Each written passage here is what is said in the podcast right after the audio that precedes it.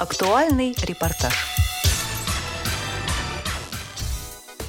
Добрый день, уважаемые радиослушатели. С 25 по 28 апреля в Санкт-Петербурге состоялось очередное заседание Совета директоров ВОЗ. Со вступительным словом выступил президент ВОЗ, председатель Совета директоров Всероссийского общества слепых Владимир Сипкин. Послушаем несколько отрывков из его выступления. Добрый день, члены Совета директоров, приглашенные, все участники сегодняшнего заседания Совета директоров. Во-первых, наверное, нужно сказать, что сегодня очень интересная международная дата, связанная с собакой-проводником слепого. И вам, как членам Совета директоров, наверное, известно, как никому из других, так сказать, организаций, что такое собака-проводник, и, в общем-то, что для них нужно создавать определенные условия, если у вас есть работники, которые пользуются услугами такого технического средства реабилитации. И, естественно, я, как всегда, могу еще раз подтвердить, что реально эталонами, так сказать, доступности, эталонами э, организации рабочих мест должны быть наши предприятия. Те, которые возглавляете вы, те, которые работают в регионах рядом с вами. И я думаю, вот эту ситуацию разделять не надо. То есть э, всегда нужно подсказать, где-то вывести на какие-то моменты нас, но реально еще раз могу подтвердить, что доступность для незрячих, прежде всего, должна быть стопроцентной на наших предприятиях. Как и места общего пользования, так и места, так сказать, подхода к рабочим местам, организация рабочих мест для инвалидов. Все это должно быть э, на особом контроле наших руководителей, ну и, конечно, Совета директоров Всероссийского общества слепых. На последнем э, заседании в Минтруде Российской Федерации, там Александр Константинович присутствовал, я и Дмитрий Владимирович. В принципе, все те предложения, которые мы давали в закон по занятости, новый закон по занятости, авторами которого является Валентина Ивановна Матвиенко и руководитель Государственной Думы Володин, вот, вы должны понимать, что это очень важный закон, и в него мы, в общем-то, вместе с Михаилом Борисовичем Терентьевым включаем те поправки, вопросы, которые мы считаем необходимыми. Уважаемые коллеги, еще раз ориентирую весь совет директоров на конструктивную, плодотворную работу. И, конечно, хочу пожелать вам успеха здесь, в Санкт-Петербурге. Вы увидели, наверное, когда как изменились предприятия, как изменился бюджет свет. Мы сегодня там прошли. 70 лет нашему пятому предприятию. Очень приятно, так сказать, поздравить этот коллектив его руководителя Владимира Андреевича Бубнова с такой прекрасной датой Алексей Борисовичем, председателем наблюдательного совета. Ну, вопросы ремонта, вопросы загрузок, вопросы доступности.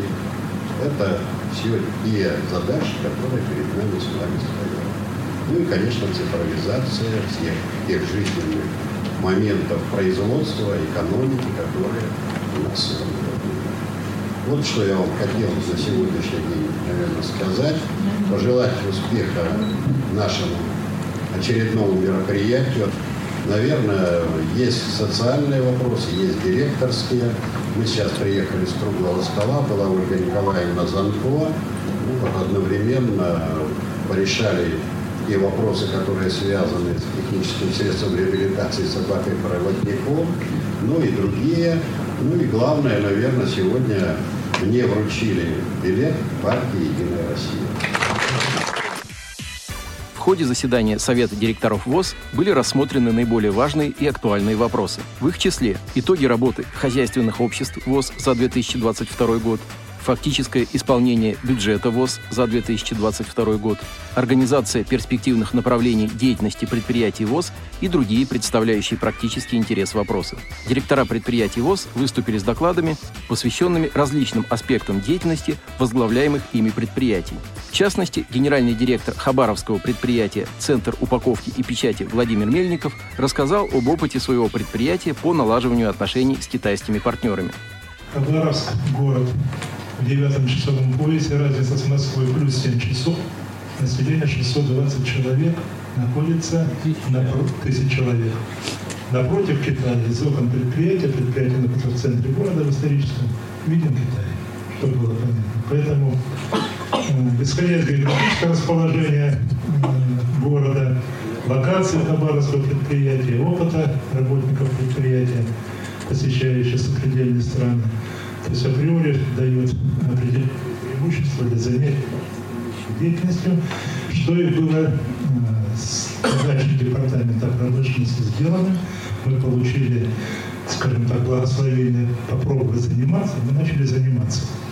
То есть фактически э, профессионально до этого набивали шишки, работали в своих интересах, интересах ближайших наших предприятий, нашего региона а уже с сентября 2017 года начали заниматься ну, такой на более правильной, основательной основе при помощи поддержки Департамента промышленности. Начали с Ешкаролинского предприятия, это сентябрь 2017 года. По сегодняшний день исполнен 20 контракт на общую сумму более 90 миллионов рублей. Если даже посчитать среднюю прибыльность 30%, хотя фактически у наших конкурентов она доходит до 100%, то мы сэкономили, приобретаем оборудование, как правило, в Китае, э, более 30 миллионов рублей заработали для бюджета или сохранили для бюджета ВОЗ. Фактически больше, потому что, ну вот для примера, одно из наших предприятий этого года мы выдали коммерческое предложение, они перед этим получили коммерческое предложение одной из фирм города Владивостока. Ну, цена вопроса 415 тысяч юаней. На сегодня курс юаня 11,89 по Модульбанку, можете посчитать. Мы же, когда посчитали со своей рентабельностью, она у нас 5%, больше пока мы можем, мы подали на 260 тысяч юаней. То есть разница, это на условиях, мы подали на условиях и город, то есть доставка с полной таможенной чисткой в город заказчика, на склад заказчика. А Владивосток давал на условиях GDP с самовывозом из Владивостока. То есть только по ценам это более 60%, а с учетом самовывоза ну, под 70%. И такое сплошь и рядом. То есть э, эффективность это э, то, что мы движемся в этом направлении. Сейчас уже на основании шестилетнего опыта можно сказать, что формируется определенный пул проверенных поставщиков, а мы работаем только с производителями. Мы стараемся не работать с посредниками, не стараемся не работать э, с продавцами таких сплошь и рядом, кто выходит на Алиэкспресс или на 1688, там в основном продавцы, их видно. Мы стараемся работать с производителями. Почему? А, во-первых, мы стараемся приобретать самое передовое хорошее оборудование, и это дает уже определенный положительный результат. Ну, к примеру, допустим, наше предприятие приобретает, Краснодар приобретает щетко-набивную машину пятиосевую. Первое. За ними кировское предприятие более усложненной конфигурации, с более усложненной, ну, скажем так, набором типа. После этого делается Карель отвечает заказ. Еще с более усложненной конфигурацией, с более э, научной на основании замечаний и предложений, которые были сделаны специалистами Краснодара, специалистами Кирова, которые передали китайцам, и китайцы уже апгрейдят эту машину, и она сейчас, вот буквально сегодня, заканчивает работу заместитель главного инженера Гусев городца в Китае, он прошел там обучение, мне доложили, что оборудование готовится к отправке. То есть у нас получается э, по этому направлению мы берем передовое оборудование, мы формируем, э, скажем так, унифицированное оборудование с унифицированными запасными частями. То есть сейчас, если что случится, запасные части есть в Краснодаре, есть в Кирове, будут в Городце. Плюс, кроме поставки оборудования проработки поставки оборудования, мы занимаемся поставкой запасных частей. Не только существующее оборудование, но и то, которое находится в длительной эксплуатации. Последний пример, вот буквально на днях Аркадий сбросил по своему китайскому погрузчику просьбу подыскать. Запасные части не могут в России найти. Долго мы искали, нашли, вот буквально вчера списались, мы нашли завод-производитель этого погрузчика, нашли запасные части, ну, скажем так, вполне приемлемую цену. Также мы занимаемся поставкой оборудования проработкой вопросов э, размещения заказов в Китае на э, специализированные запасные части, специализированное оборудование. Киров делал апгрейд своих, своей линии, э, их техническая служба. Разработали чертежи, разработали, ну, скажем так, что им надо делать. В Китае нашли солидных производителей, долго состыковывали, согласовывали, сделали мы эту установку, привезли, отдали, то есть работает все в этом плане нормально. Следующий вопрос. Э, у нас появилась оперативность доставки. К сожалению, наше оборудование ломается, выходит из строя. Там, где мы поставляем оборудование, у нас есть возможность оперативно э, поставлять запасные части. Вот опять же, пример Анатолий Федорович Краснодар, главный инженер уже просто напрямую пишет заявку, размещаем, получает запасные части, если что ему. То есть эта работа идет, она приносит положительный результат. Генеральный директор предприятия «Краснодарский социально-трудовой комплекс» Анатолий Шабалин поделился опытом распространения продукции через крупные торговые интернет-площадки, так называемые маркетплейсы. Тема моего сегодняшнего выступления – это реализация продукции собственного производства через маркетплейсы, особенности этой работы. Ну, маркетплейсы – это на слуху сейчас понятие, все, э, я думаю, что коллеги многие знают это и пробуют э, организовать продажи, может уже кто-то организовал какие-то продажи. Э. Ну, мы имеем определенный опыт, и я постараюсь очень коротко об этом рассказать. Marketplace – это динамично развивающийся инструмент для реализации продукции конечному потребителю. Вот это очень важно.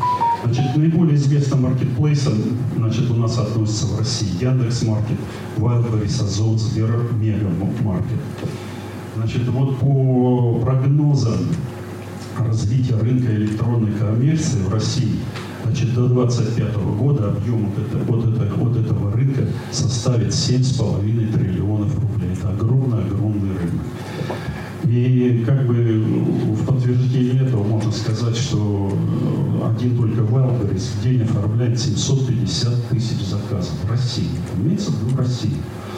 Дневная аудитория у Валбериса 6 миллионов посетителей. Вот представьте, оптовый рынок там, или еще что-то оптовый, какую-то структуру, которая бы 6 миллионов посетителей было за один день.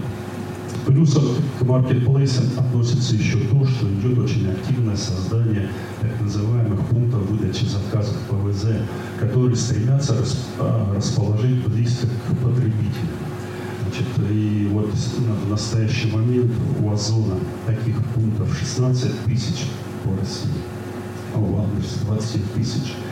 И это продолжает, так сказать, вот эти пункты, они развиваться, что делает доставку, приобретение товаров через маркетплейсы очень удобным для потребителей. И поэтому он так, так быстро, динамично все это развивается.